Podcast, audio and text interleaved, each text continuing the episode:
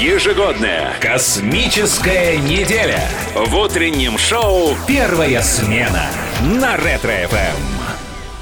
С добрым утром, друзья! Доброе утро! Ну вот, пожалуйста, и настал этот ответственный, торжественный момент. Прямо сейчас мы устанавливаем связь с Международной космической станцией. Ну что, Ева, выходим в открытый космос? Ой, фантастика! Да, а, у нас уже на связи командир Международной космической станции, летчик-космонавт, герой Российской Федерации Олег Скрипочка. Олег, доброе утро!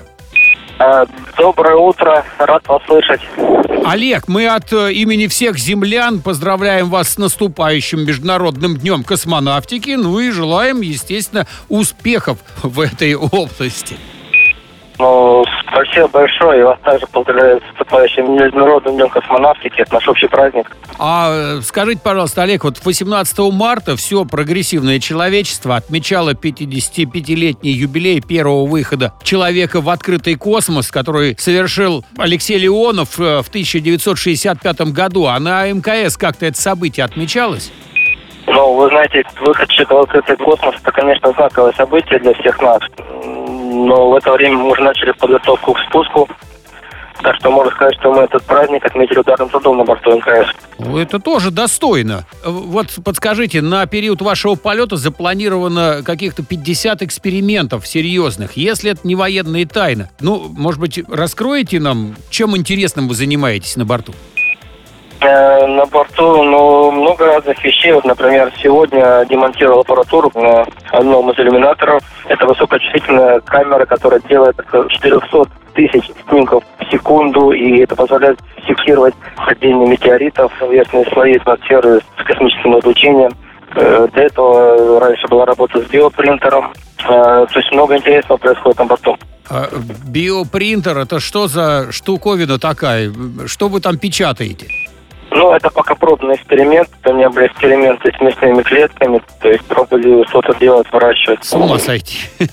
Биопринтер. Да, круто. Олег, ваши дети выбрали вам игрушку единорога в качестве индикатора невесомости, ну, с помощью которого космонавты определяют, что преодолели силу земного притяжения. Расскажите, почему именно единорог и, кстати, где он сейчас? Ну, вот как единорог у меня сейчас в руках. Вот. Но единорог это такой мифический герой, который приходит на помощь всем путешественникам. Это выбрала моя дочь. Так что это такой вот подарок от моих детей на наш полет. Сейчас на МКС находится одна женщина, Джессика Мейер. Это как-то влияет на поведение экипажа? Космонавты, может быть, галантны избыточно, может быть, уступают место или э, вообще выполняют все обязанности вместо нее? Или вперед в открытый космос выпускают. Кстати. Да. А, ну вот, наверное, в открытый космос. Вы знаете, что у нас был такой первый в истории выход двух женщин в открытый космос? Да. Вот, такое интересное событие у нас было. Ну, а вообще-то у нас на борту в первую очередь все профессионалы. Поэтому, ну, как бы работают все на равных. Так что, Ева, тебя не возьмут в открытый космос и в космонавты. Получается, что да. Олег, вот как человек, который много времени находится в замкнутом пространстве, дайте, пожалуйста, практический совет, что сейчас делать землянам, большинство из которых находится на самоизоляции. Как вы знаете, у нас тут ситуация, ну, очень такая своеобразная сложилась. Как не скучать в четырех стенах? Э, ну, всегда есть чем заняться. Даже у нас на борту есть своя видеотека, и можно посмотреть любые фильмы. Есть аудиотека. По выходным мы собираемся всем экипажем. Такой у нас по пятницам или по субботам такой совместный ужин устраиваем. Я думаю, на Земле тем более можно найти чем заняться.